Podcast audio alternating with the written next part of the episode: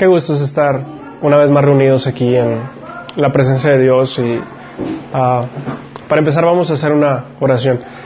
Gracias Jesús, gracias Señor porque podemos alabarte, porque podemos bendecirte Señor y así entrar en tu presencia Dios. Es un privilegio poder sentir tu presencia Señor y ahora eh, queremos dedicarnos a inquirir Señor en tu palabra, a meditar en tu palabra. Trae la revelación, Señor, de lo que tú quieres que, sea dicho el día de hoy. Te lo rogamos, Padre, en el nombre de Jesús. Amén, amén y amén. Bueno,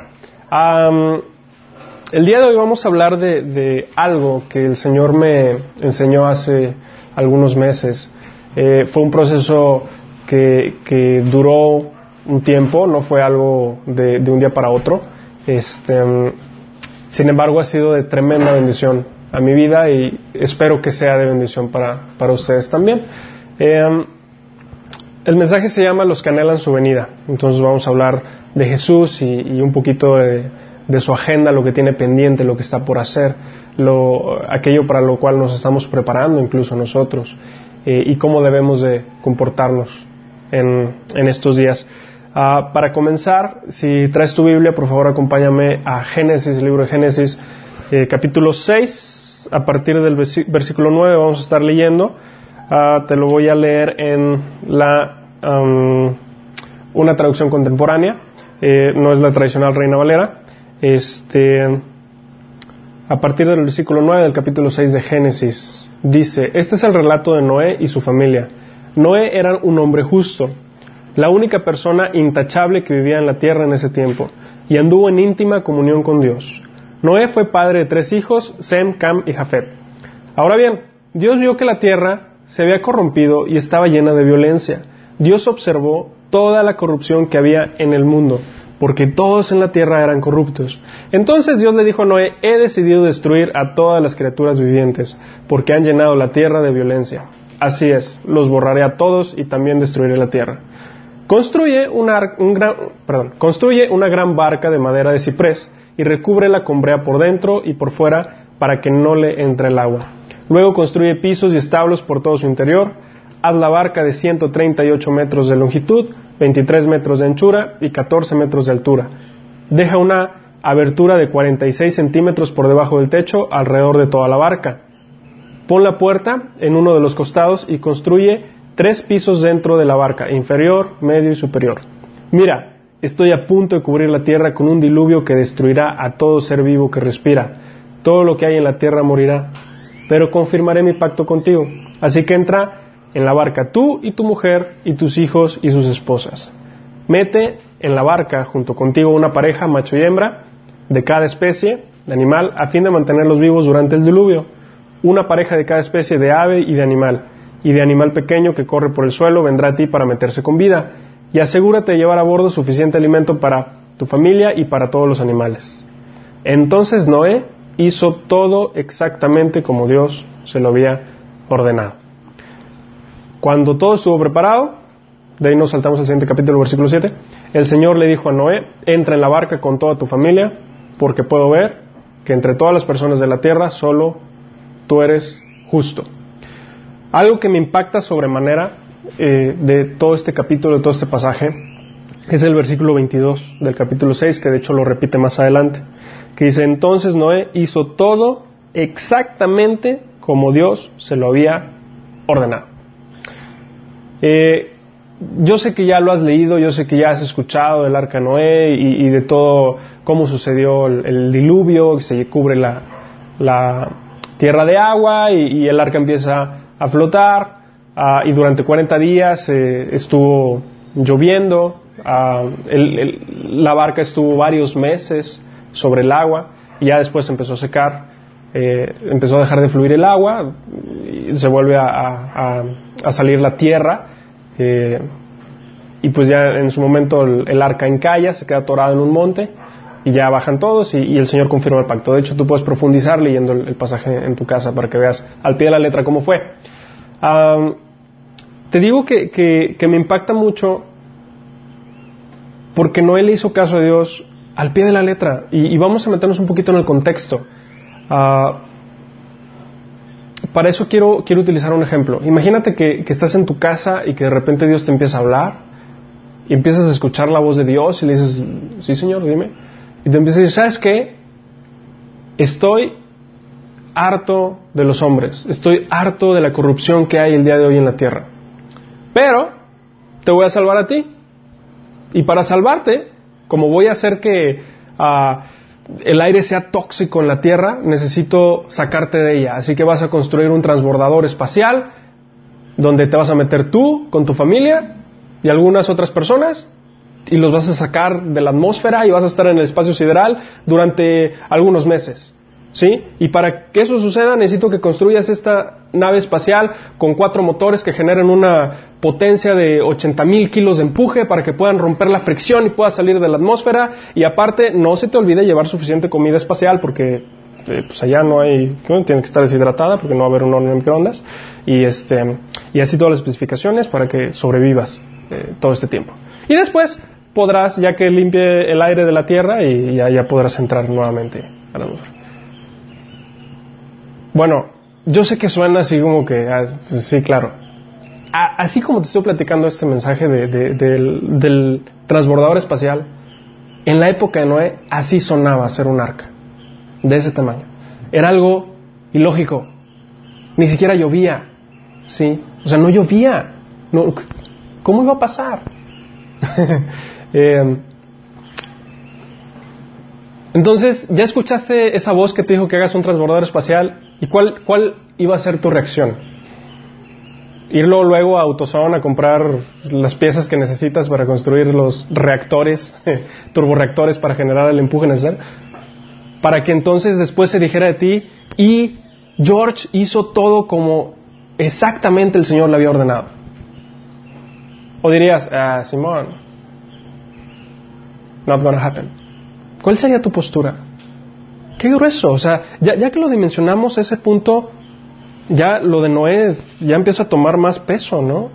Porque aparte, digo, la Biblia no dice nada al respecto, pero yo francamente no creo que Noé hubiera sido un fabricante de cruceros en ese entonces. No era como cualquier otro ser humano, era un, aficionado que no sabía cómo construir un arca. Y con las indicaciones de Dios construyó un barco que eventualmente funcionó, funcionó. y em, cumplió el propósito que Dios le había dado. Es, se me hace bastante interesante. de Noé puedes tomar muchos ejemplos para tu vida de, cómo comportarte, cómo desenvolverte en un mundo que el día de hoy está muy corrupto. ¿sí? Eh, uno de los puntos que tú puedes tomar, ah, ah, perdón, el outline está publicado en la página en www.minaschurch.org. En últimas predicaciones se llama Los que anhelan su venida, por si quieres ir, irlo siguiendo conmigo en tu celular, en tu, en tu tableta o estás en una computadora, nos estás viendo en vivo, este, también puedes hacerlo. Del ejemplo de Noé puedes tomar puntos como que a pesar de, del entorno, de cómo cómo estaba el pecado en ese momento. Él se mantuvo fiel a Dios, ¿sí? él se mantuvo firme. Y eso le llevó a, tener gracia delante de Dios. Gracia para ser el, único del que se dijo, tú eres justo. ¿sí? ¿Por qué? Porque él creía en Dios. Ah, fue obediente a pesar de que se le asignó una tarea difícil de seguir. Y difícil ya viste la talla. O sea, fíjate, puedes, puedes buscar en internet, el día de hoy están construyendo una réplica del arca. ¿sí? Llevan meses construyéndola. Con la tecnología que se tiene el día de hoy. No es algo que lo vayan a hacer en un mes, en dos meses. les lleva mucho tiempo. Y les está costando una cantidad que yo me quedé, de veras, se están gastando tanto en hacer un arca el día de hoy. Están gastando millones de dólares en construir una réplica exacta del arca. Uh, te digo, tú puedes buscar eh, esa información en Google. con todo, Noé en su momento lo hizo. Con la ayuda de Dios, por supuesto. en Hebreos 11.7, tú puedes ver cómo Noé trabajaba por la fe para la salvación suya y de su familia. Y peculiarmente Noé era pregonero de justicia, de acuerdo a 2 Pedro 2.5.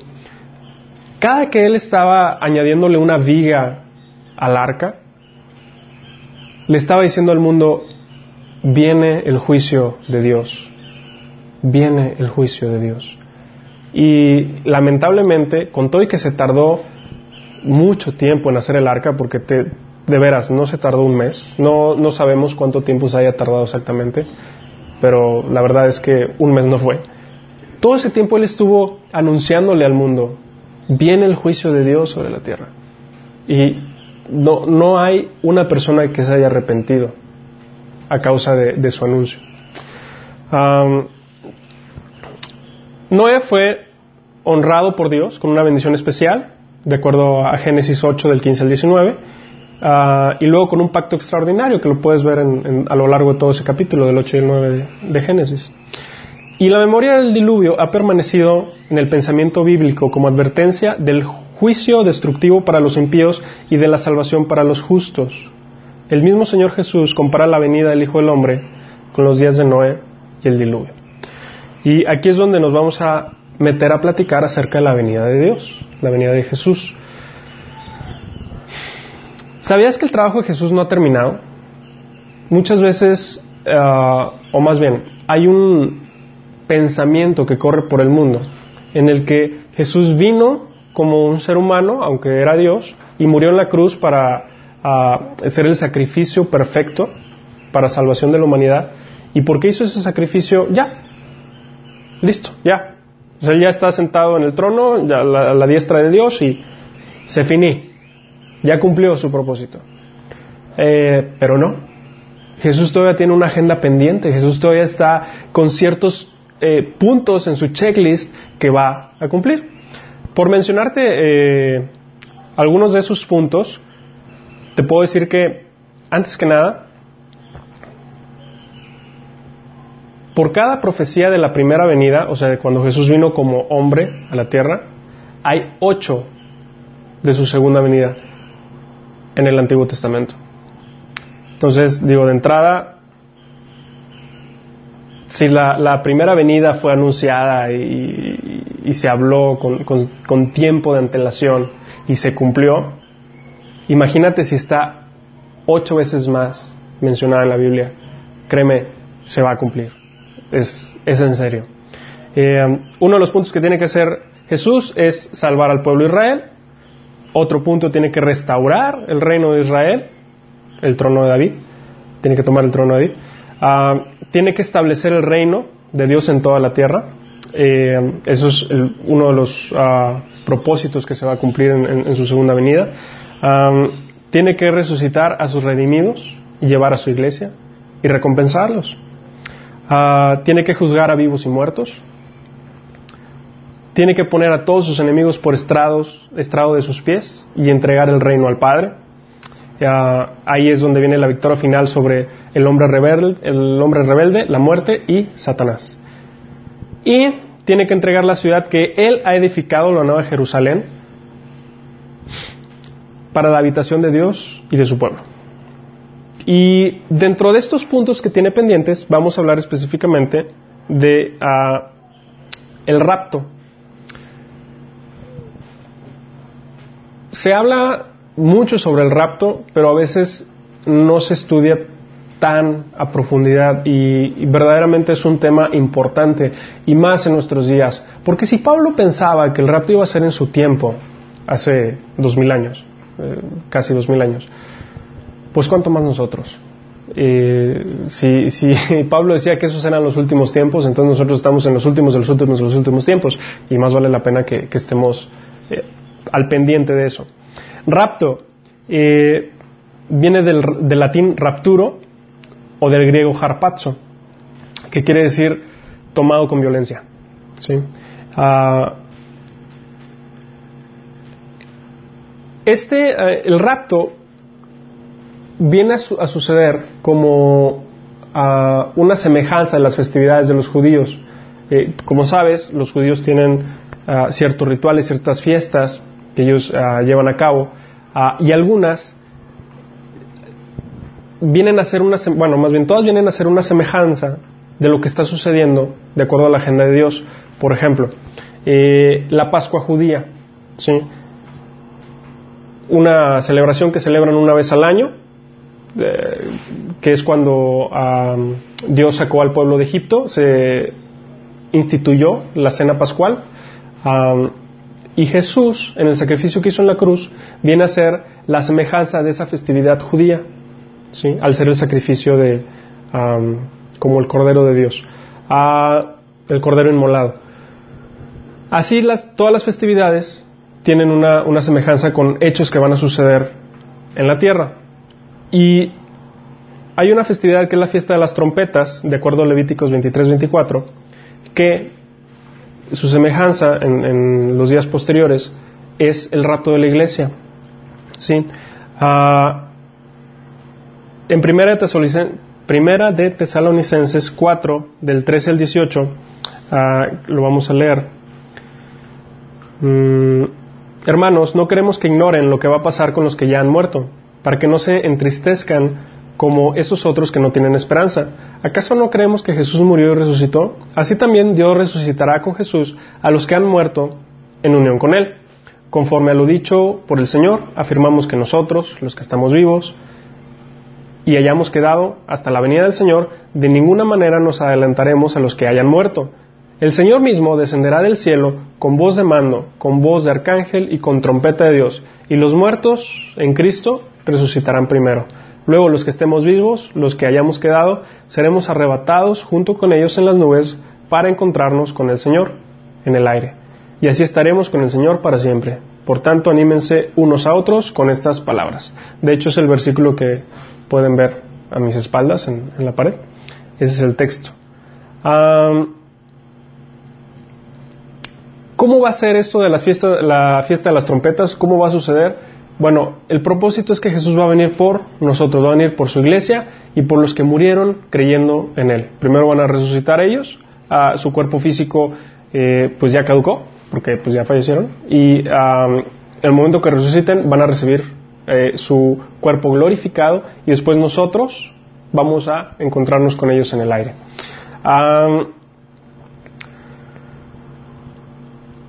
Jesús viene por la iglesia, no viene por todo el mundo, por todo ser humano que está caminando en la tierra, no, va a venir por los que creyeron en Él, los que creyeron en su nombre, quienes lo confesaron como su Señor y creyeron en su corazón que Dios lo levantó entre los muertos. Los que hicieron esa profesión de fe son los que van a, tener el privilegio de ser arrebatados por Cristo. Ah,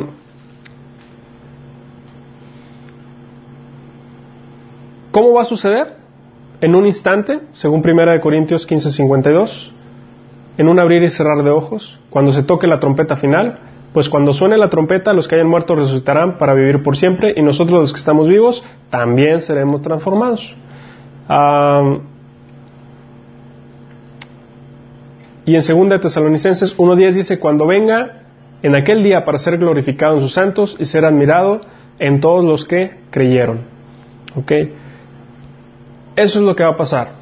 Vamos a ser arrebatados, nos vamos a encontrar con el Señor en el aire. Ah, no dice que Jesús va a venir hasta la tierra, digamos que se va a acercar y nosotros vamos a, estar con Él para siempre. ¿Cuándo va a suceder? No se sabe.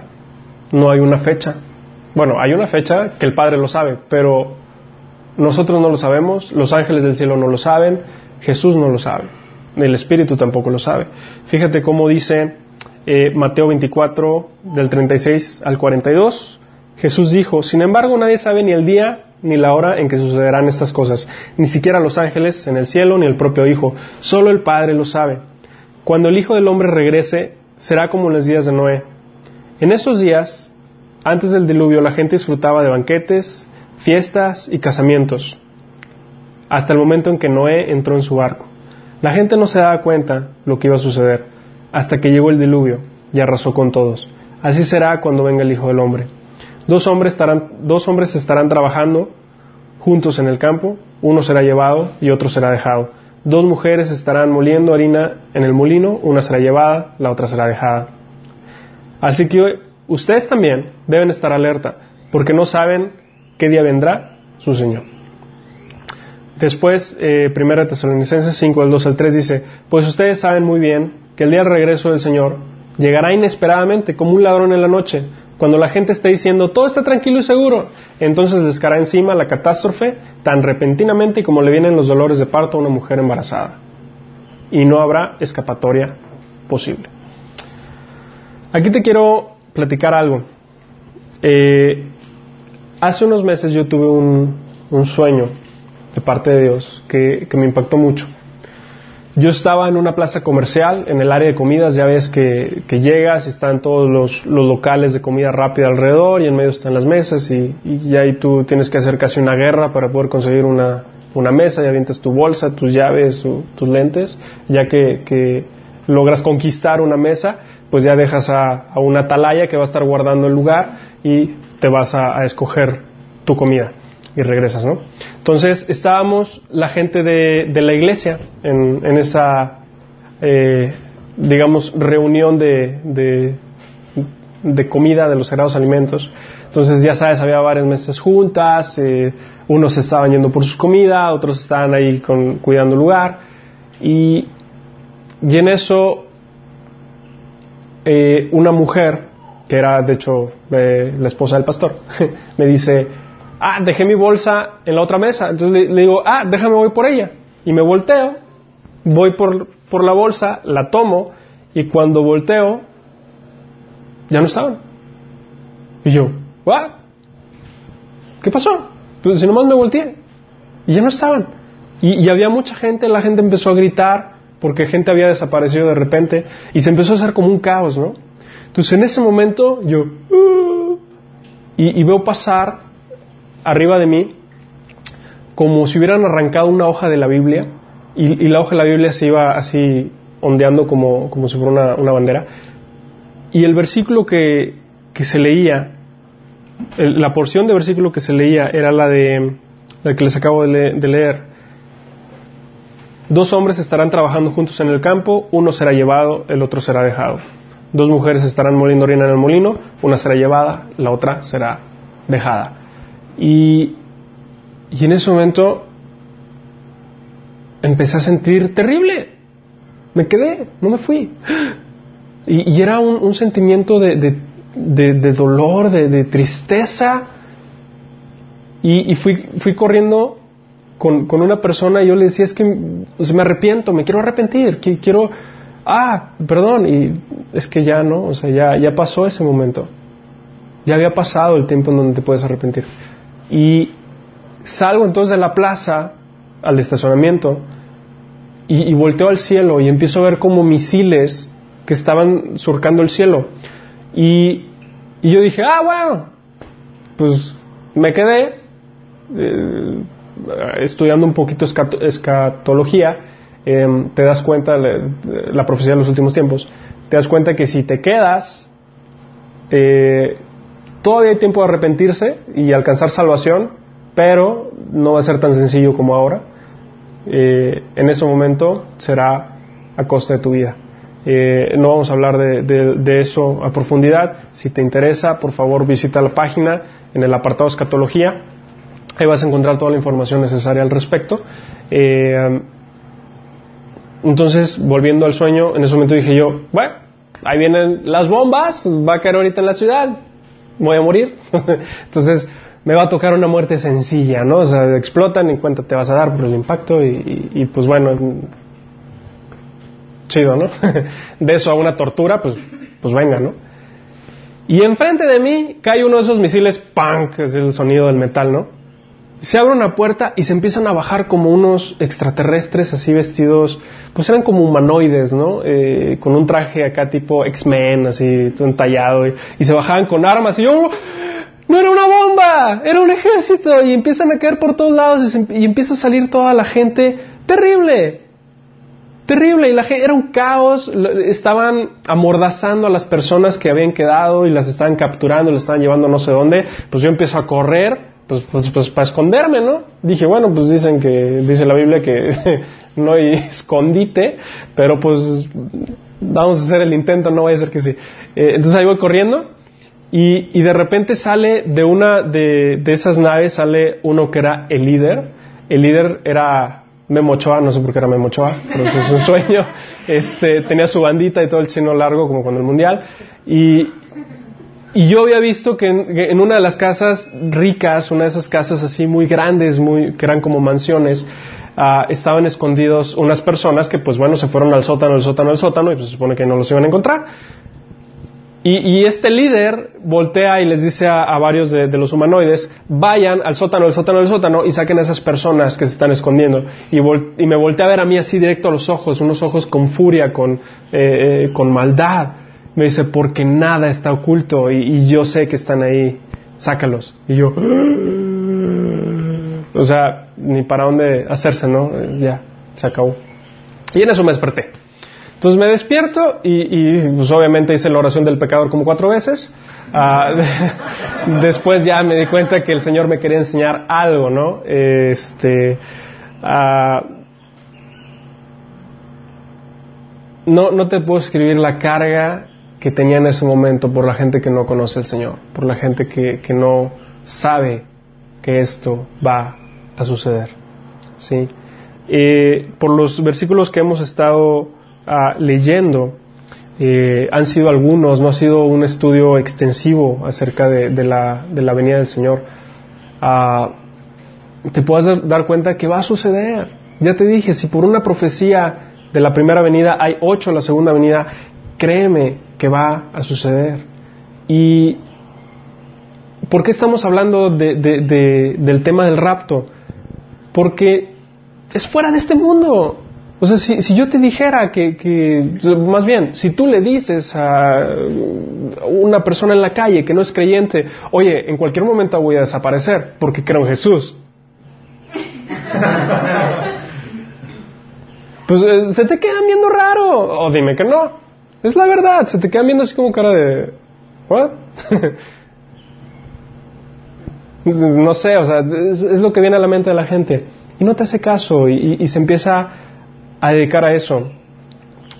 Hay otra cuestión uh, que te quería compartir. No solo va a suceder, y, tenemos que estar predicando el Evangelio para que las personas que no lo sepan eh, se arrepientan y cuando suceda se vayan contigo, se vayan con, conmigo. Uh, el, el, por qué estamos hablando de este tema, por qué te quería compartir este mensaje, lo que el Señor me enseñó hace, algún tiempo, es que cuando yo entendí que el Señor iba a venir en cualquier momento, a partir de ahora, o sea que podía ser la próxima semana, mañana, el próximo mes. Dije, ¿y mis proyectos? Me quiero casar, quiero, quiero ser piloto, y, y, ¿qué onda? O sea, ¿qué? Yo, y, y me frustró, me frustró mucho.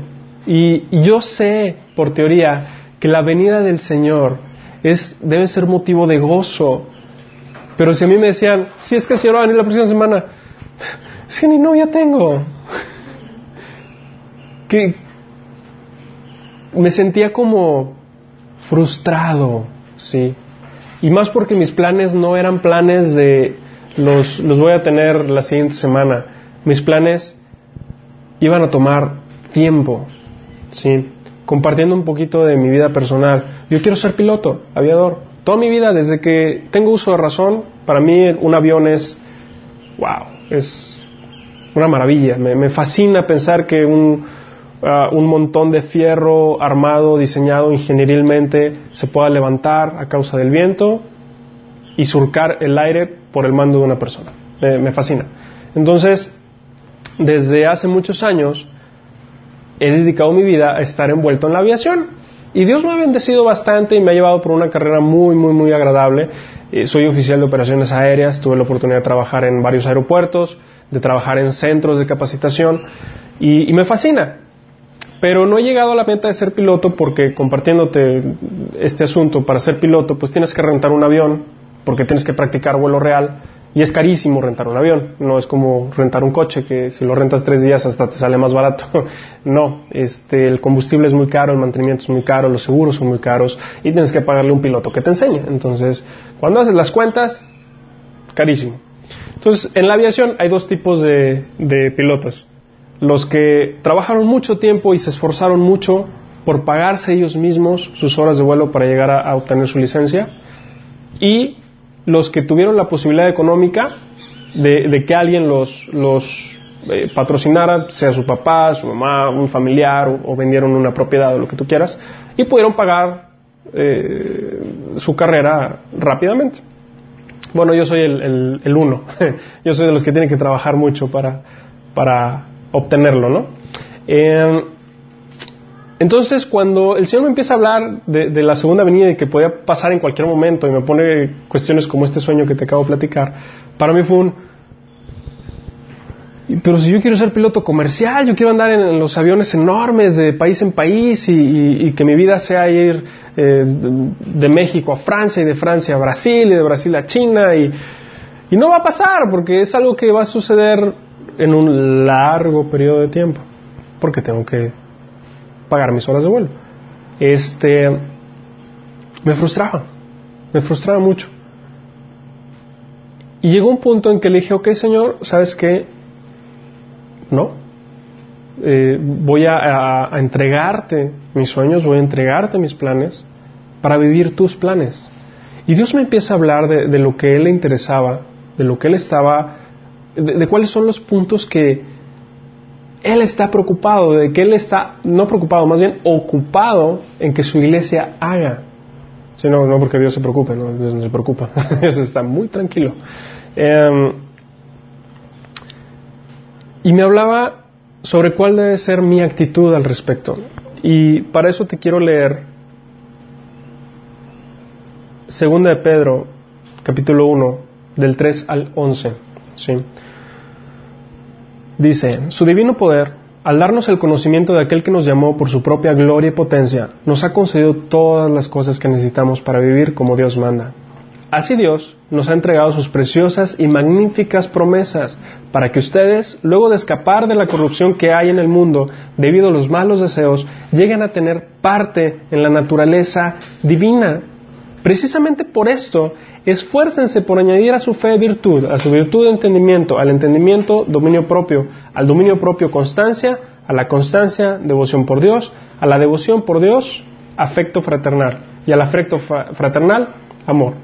Porque estas cualidades, si abundan en ustedes, les harán crecer en el conocimiento de nuestro Señor Jesucristo y evitarán que sean inútiles e improductivos. En cambio, el que no las tiene es tan corto de vista que ya ni ve y se olvida que ha sido limpiado de sus antiguos pecados. Por lo tanto, hermanos, esfuércense del llamado de Dios, que fue quien los eligió.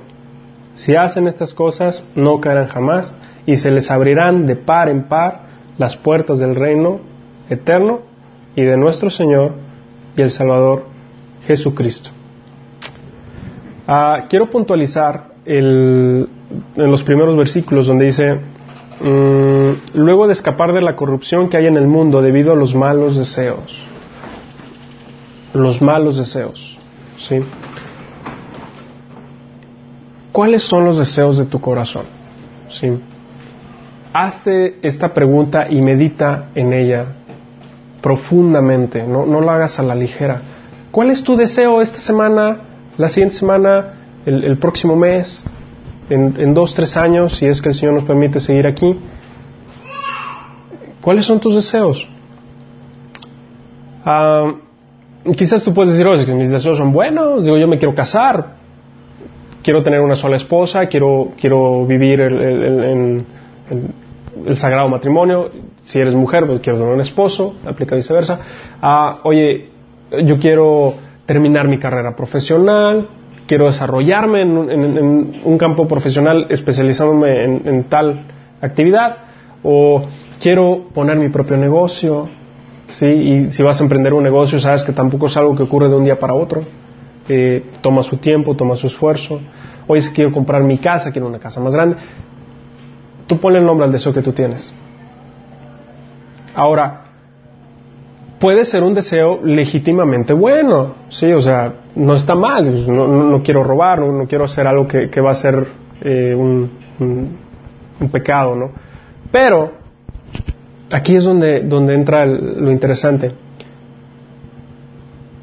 Cuando tú pones ese deseo a la luz de la venida de Dios,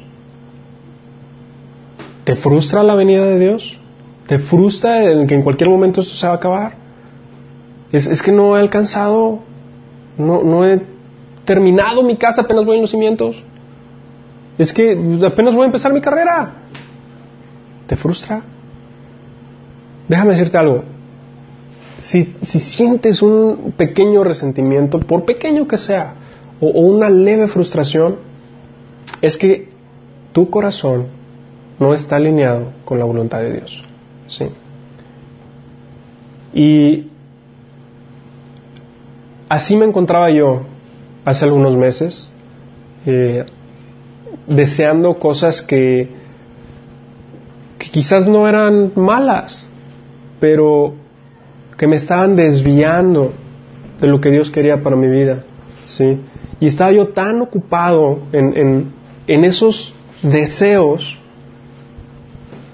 que dejé de añadirle a mi fe virtud y a mi virtud el conocimiento de Dios y el conocimiento de amor fraternal y cómo sigue. Y entonces me empecé a volver un corto de vista. ¿Sí?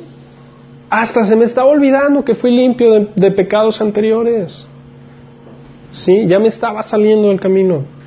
Es bien delicado. ¿Cuál debe ser nuestra actitud? Fíjate cómo dice 2 Timoteo 2.4, ningún soldado se enreda en los asuntos de la vida civil, porque de ser así no podría agradar al oficial que lo reclutó. ¿Sí? Aquí está hablándole Pablo a Timoteo sobre cómo, ah, utilizando una analogía de, la milicia, cómo ah, un soldado no se puede enredar en los asuntos de la vida civil. Ahora bien, tú eres un soldado de Jesucristo. Tú perteneces al ejército de Dios, ¿sí? Y para militar en el ejército de Dios tú tienes que cumplir ciertos parámetros que vienen en la Biblia. Si tú te sales de esos parámetros te estás enredando en los negocios del mundo y dejas de agradar a aquel que te llamó por soldado. Santiago 4:4.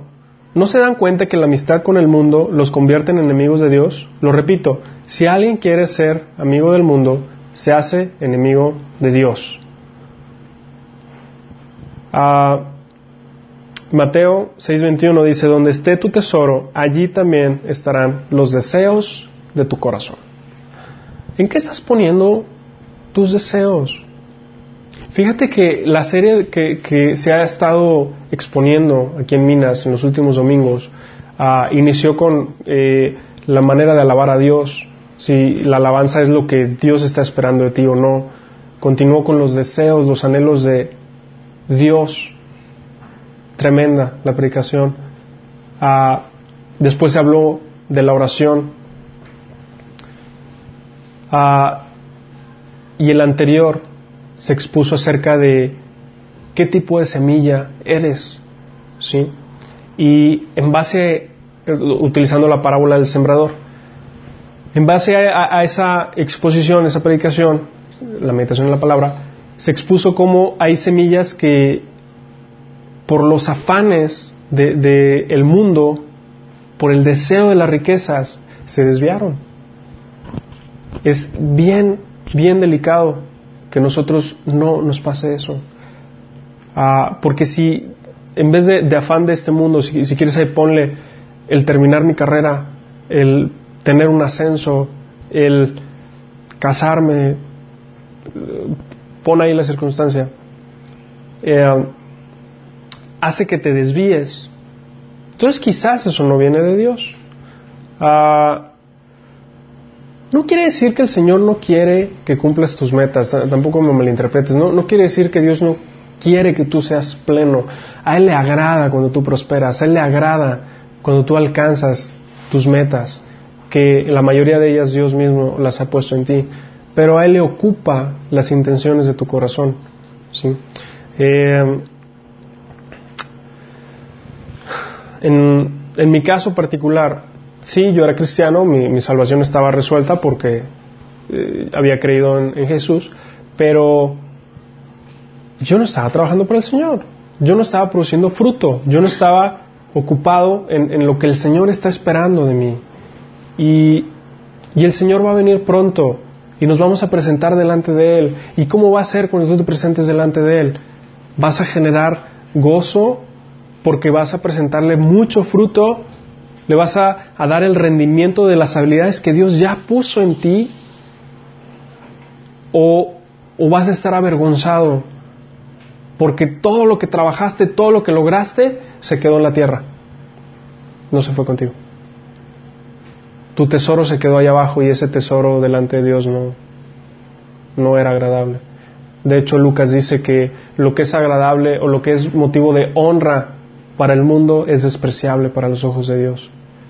Hay que concentrarnos en hacer lo que es agradable a Dios.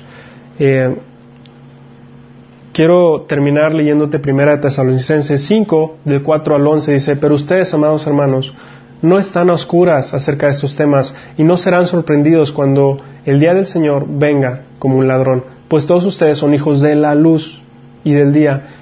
No permanecemos a la oscuridad y a la noche. No permanecemos, perdón, a la oscuridad y a la noche. Así que manténganse en guardia, no dormidos como los demás. Estén alertas y lúcidos. Es en la noche cuando la gente duerme y los bebedores se emborrachan, pero los que vivimos en la luz estemos lúcidos, protegidos por la armadura de la fe y el amor, y usemos por casco la confianza de nuestra salvación, pues Dios escogió salvarnos por medio de nuestro Señor Jesucristo y no derramar su enojo sobre nosotros. Cristo murió por nosotros para que estemos, eh, para que, perdón, estemos vivos o muertos, cuando regrese podamos vivir con Él para siempre. Así que alístense y edifíquense, aliéntense, perdón, y edifíquense unos a otros tal como ya lo hacen. Ah, Ya platicamos cómo, cómo fue con Noé, ¿sí? cómo fue un... Se le profetizó un evento que iba a suceder, un evento que iba a ser fuera de, de ese mundo hasta ese entonces, y sucedió. En la Biblia, la Biblia enseña acerca de un evento que va a suceder y que es fuera de este mundo.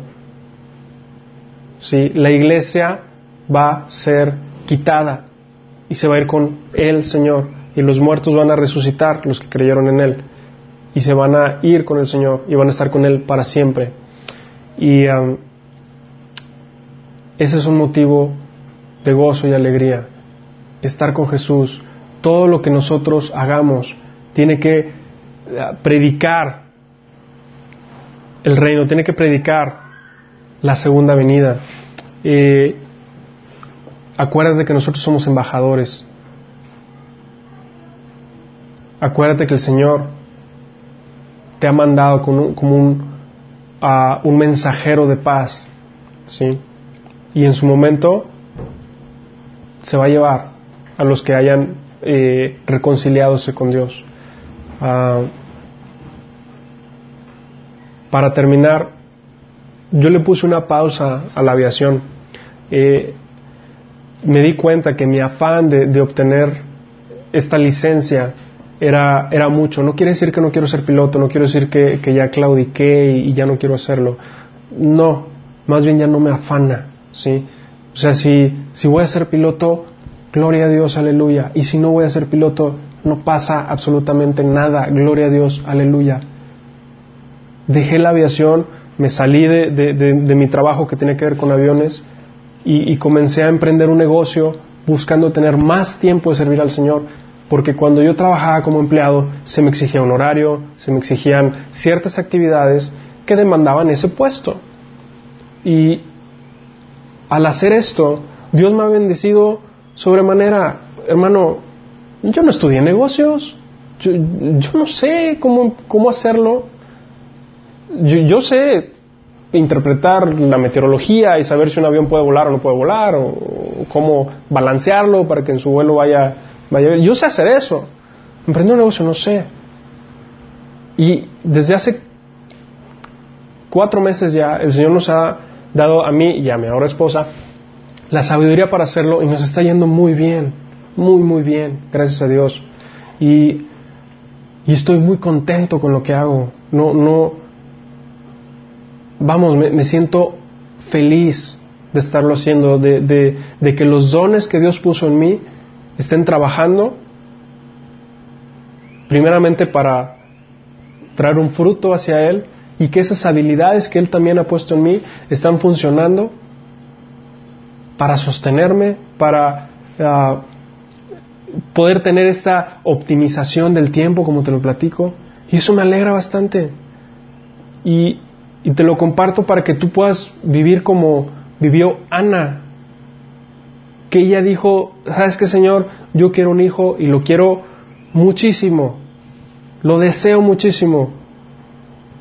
Si tú me lo das, yo te lo voy a devolver a ti como, como una consagración.